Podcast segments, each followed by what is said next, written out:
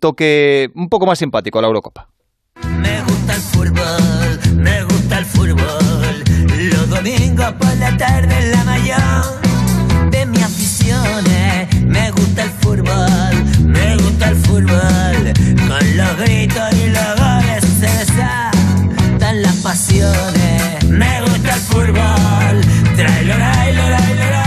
Durante estas semanas, a través de las redes sociales, hemos descubierto, al menos yo lo he hecho, a grandes aficionados al fútbol que no sabía que lo fueran y que han vivido muchos partidos con la misma pasión que si lo estuvieran jugando. Por ejemplo, este hombre. Como en España en ningún lado, tío, de verdad. Esto, esto de la españolidad es como la erección, va o viene según el placer que te dan de fuera. ¿Quién ha ganado el mundial? ¿Quién? España, nosotros, todos. Yo soy español. Pero ¿a quién eliminan siempre en cuartos? A los hijos de puta, si es que no han jugado, ¿los has visto? Si es que no sudan la camiseta con lo que ganan, parece mentira, pasarán hambre, cabrones.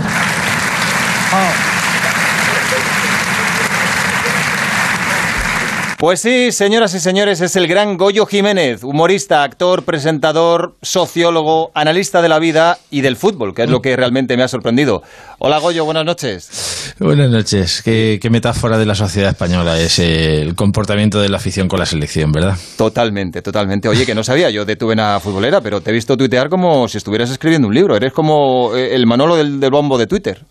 Sí, bueno, ahora ya me he quitado, pero antes he trabajado incluso en eh, deportes, quiero decir, haciendo me humor deportivo, sí, con Paco García Caridad y con Avellán, y eh, Bueno, trabajamos bueno, en la contraportada del Marca, o sea, sí, tuve una de época eso sí me acuerdo, sí, delincuente, sí, sí. tuve una época de delincuente relacionado con el fútbol, pero ya conseguí salir, me rehabilité y me volví serio. Sí, sí. Pero vamos, el, el gusto por el fútbol no lo he perdido. Me, me gusta tu lado serio, ese que sacas ahora. Bueno, pero como analistas serios nosotros ya tenemos muchos, te hemos llamado para conocer tu opinión sobre algunos asuntos importantes de esta Eurocopa. Por ejemplo, no hemos llegado a la final, pero después de tres prórrogas y dos tandas de penaltis, de aquí salimos con corazones más fuertes, así que menos trabajo para los cardiólogos. Te quiero preguntar, ¿en qué momento de esta Eurocopa has sufrido tú más? Eh, La, la verdad que, hombre, yo sufro mucho los partidos con Italia porque les tengo una especial tirria. También es que además tengo una relación. o sea, y- y yo cuando en la primera Eurocopa que ganamos, no, no la de blanco y negro, la primera en color que, que ganamos, la Real, yo lo, el partido que más disfruté fue la, precisamente la semifinal con Italia cuando en, los penaltis los, los tiramos, ¿no? Por fin. Eh, sí, por fin, por fin, porque además rompió una maldición, eh, pero claro, ya sabía yo que teniendo a Luis Enrique, que además digo, yo contaba, ¿no? Digo, tiene que vengarse lo del Tasotti, aquí tiene que haber, no sé, le tiene que dar un codazo a Mancini para que se lo envíe, no sé, algo así. Eh, contaba con que esto iba a ser una vendetta, pero, pero no, ha sido al revés.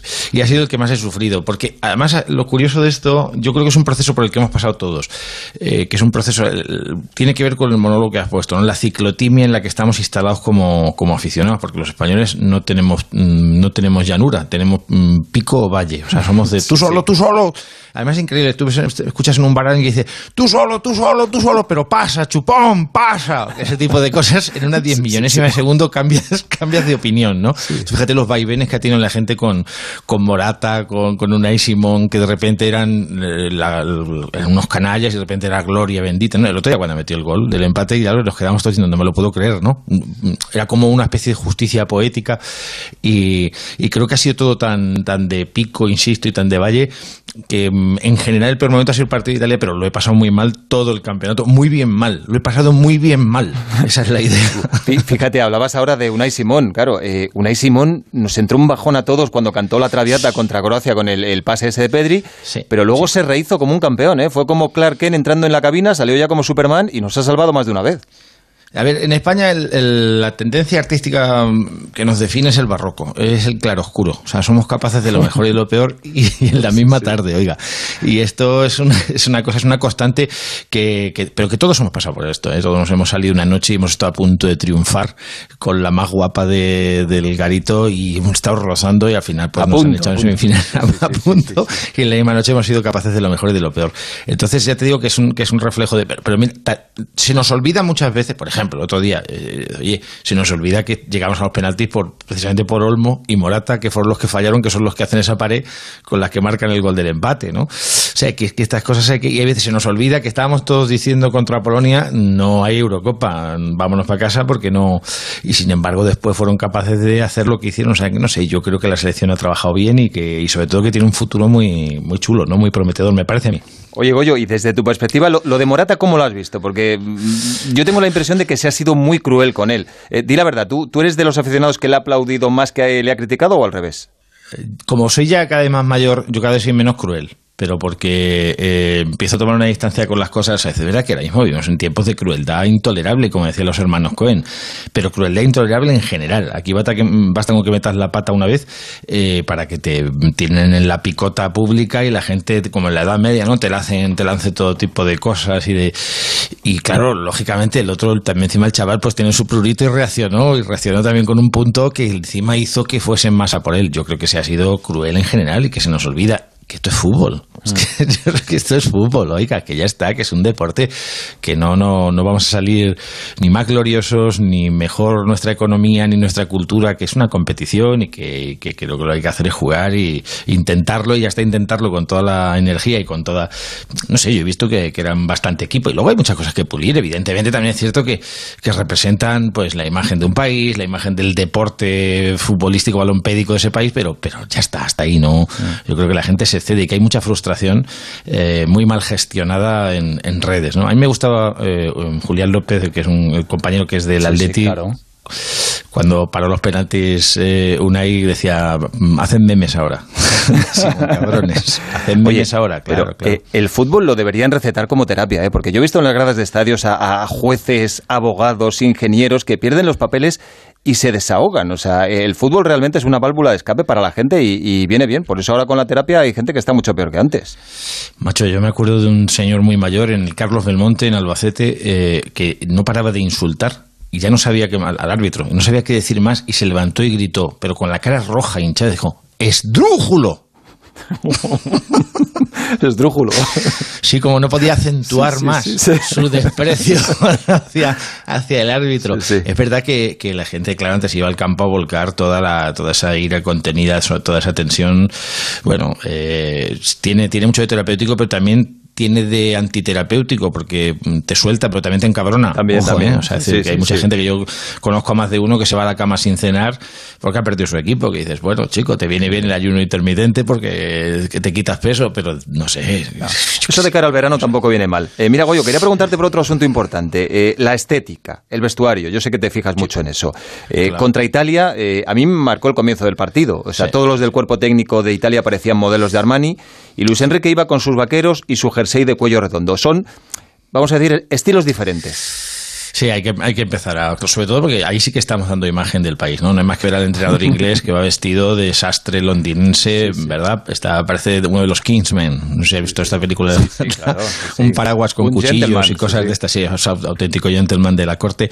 Y efectivamente, y luego Mancini, pues va. O sea, son dos estilos además viriles eh, opuestos. El sastre inglés, fíjate, esa es- la final es eso, ¿no? El sastre inglés con el diseñador italiano, más, menos dandy, más, más atrevido, más, si quieres, con un punto más femenino.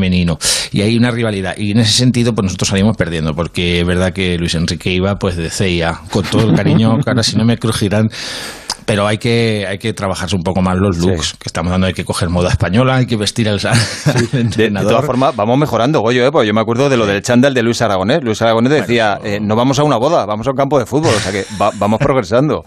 Además, campechano Luis Enrique es, o sea, eh, lo de sentarse en la nevera en la cartuja, eso ya es una imagen sí. icónica, ¿eh? Y, el juego ha quedado para memes.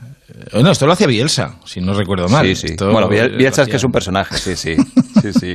Sí, la, la nevera da para mucho, sí. A ver, yo recuerdo que ver, el, el problema del chándal muchas veces es la combinación que he visto en algunos entrenadores del chándal y zapatos, que en el caso de, de Luis Aragonés que era zapatones, porque chándal y zapatos es sinónimo de acabo de salir de la cárcel. no sí. sé si lo sabes.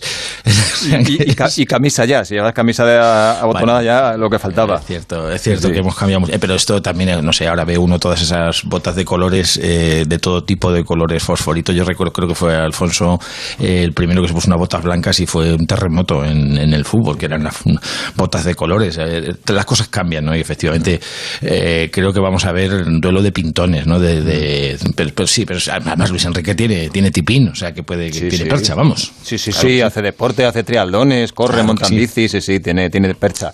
Oye, y fuera del campo hay alguien que nunca defrauda, que es Camacho, un comentarista de raza, eh, para algunos Camacho ibérico.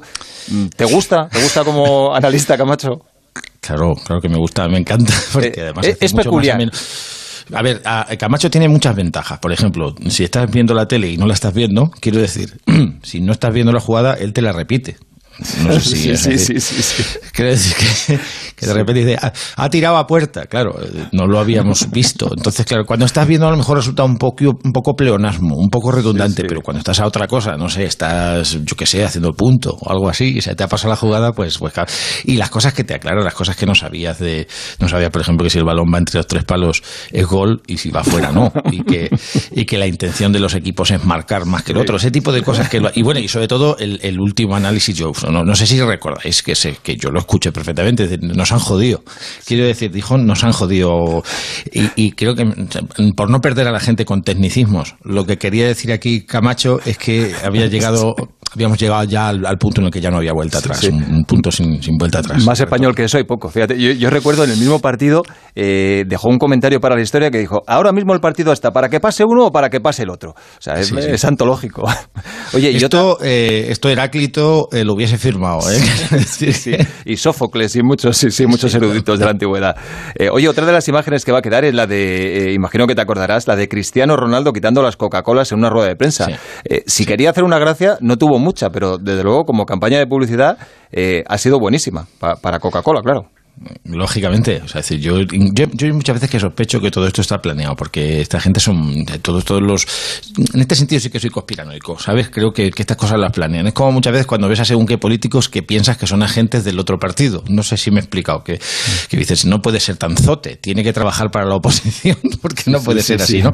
Pues, no es, pues yo creo que todo esto está pagado a propósito, porque a mí se me pusieron más ganas de beber Coca-Cola. Mira que no la bebo, ¿no? Pero, pero se me pusieron simplemente por ver. Porque además insistió demasiado, ¿sabes? Eh, Dijo el nombre. Todo esto es una forma de llamar la atención sobre lo que es un, un- Esto en publicidad es lo que es un product placement, pasarlo a ser un branding content. Ya la rueda de prensa fue la rueda de prensa de la Coca-Cola. Sí, sí, acabó. sí. Bueno, fíjate, fíjate. que estamos aquí citándola. Por cierto, Coca-Cola, tienes la oportunidad de enviarnos unas cajitas aquí. Eso es. Eh, aceptamos de todo. La, normal, la cero, la sin azúcar, lo que sea. La- sí, la con Jameson, 12 años. También, también, también, con unos hielitos. Oye, pero fíjate, creó tendencia, ¿eh? porque luego los demás se animaron y ya todos querían seguir el hilo. Recuerdo, eh, Pogba retiró una cerveza y resulta que el más simpático de todos fue el entrenador ruso, Cherchesov, que es el bigote más famoso de Rusia, que abrió una Coca-Cola y se la bebió, lo cual demuestra que también hay gente con gracia en Rusia, por cierto, que eh, le han echado. Eh, oye, otro simpático... Que, que no lo parece a simple vista es Chiellini, que tiene pinta de, de leñador del, del Valle de Aosta, el central italiano, que antes de los penaltis, eh, recordarás que le pegó un par de buenos cachetes a, a Jordi Alba, que el pobre no sabía ni lo que hacía. Me decía algún amigo madridista, pues a mí Chiellini me gusta, ya se ha hecho mi ídolo. A ver, eh, Chiellini, sabes que empezó a jugar al fútbol con 28 años porque aún no se había inventado. Eh, él- tuvo que esperarse. Pero, o sea, el, el tipo se la sabe toda, evidentemente tiene batalla. A mí me tiene aspectos de estos que salen en El Padrino, que te mandan de. Sicilia para Sí, decir, sí, vamos a mandar a uno que no conozcan en, en- en- allí en Nueva York, para que luego no lo puedan identificar. Tiene, tiene ese aspecto. Yo creo que hay zonas, bueno, quitando la calva, debe haber otro par de zonas de su cuerpo donde no tiene pelo, porque es absolutamente hirsuto.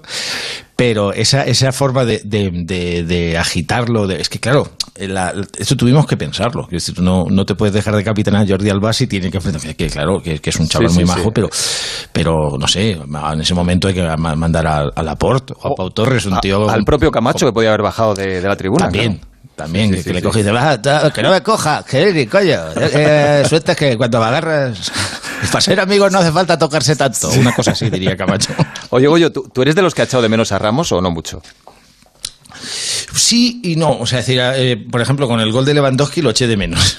Sí, ahí. Eso fue un robo de cartera, que no, no te pasa con un central con más, más experiencia. Y, y por lo general, no, en general la tónica, o sea, es decir, yo, a ver, es que la selección ha jugado como, como ha jugado, muy adelantada y dependiendo mucho de- de- del toque del portero. Y, y yo creo que los centrales, para los riesgos, porque la selección iba a controlar el balón y a forzar presión delante y ataque, y para, para cómo ha jugado haciendo el portero de esa especie de libro, los centrales han respondido muy bien y las coberturas han hecho muy bien.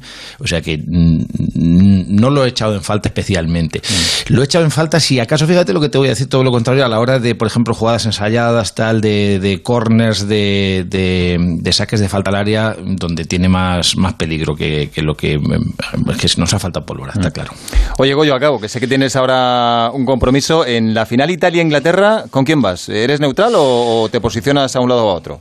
No lo sé porque los odio a los dos igual. O sea, sinceramente, eh, porque además son dos sitios que conozco muy bien, tanto Italia como Inglaterra, porque he tenido oportunidad de, de vivir allí. Hombre, un poco más Y- cercanos los italianos, ¿no? Sí, sí, pero no sé, no sé. O sea, o sea, es que, eh, hombre, creo que Inglaterra se merece una Eurocopa ya, ¿no? Digo, aunque sea como. bueno, la verdad es que sería. Yo creo que los árbitros, que- los árbitros también piensan lo mismo, ¿eh? Fíjate el penalti que les Sí, pitaron en semifinales. sí. Exacto, exacto. Yo, yo creo que, que espero que la ganen los italianos al final porque han hecho un juego más completo como aficionado al fútbol. ¿eh? Me parece más fútbol lo que ha hecho Italia que lo que ha hecho Inglaterra. Inglaterra ha defendido muy bien, pero mm, un poco más. Eh, y mm, yo espero que la, que la gane Italia, pero te- tendría amiga, ¿te imaginas que el- el- después del Brexit los tíos son los que se vacunan antes, nos dejan tirados y encima se llevan la Eurocopa ya sin ser Europa? De verdad, si es que, que- lástima que Napoleón no triunfó en su momento. Ay, qué desgracia, de verdad. Oye, pues fíjate, yo de la final tengo curiosidad por saber si Boris Johnson, el, el primer ministro, va por primera vez al peluquero. Yo creo que no sabe lo que es eso el, el hombre. Bueno, Goyo, que para nosotros esto de hablar contigo es como marcar un gol. Eh, queríamos ficharte para comentar la final en Radio Estadio, pero hemos preguntado y te ha puesto al Sina una cláusula de rescisión muy alta y no nos llega el presupuesto. Así que nos conformaremos con tus comentarios en redes sociales. Bueno, vosotros cuando queráis os saltáis al Sina, que yo soy más forofo que nunca vuestro. O sea, aquí me tenéis para lo que queráis, ¿de acuerdo? Goyo Jiménez, artista, mil gracias. A, a triunfar, que es lo que importa, a triunfar vosotros. Que le den a Italia e Inglaterra. Me gusta el fútbol, me gusta el fútbol. Con los gritos y los goles se desatan las pasiones. El transistor.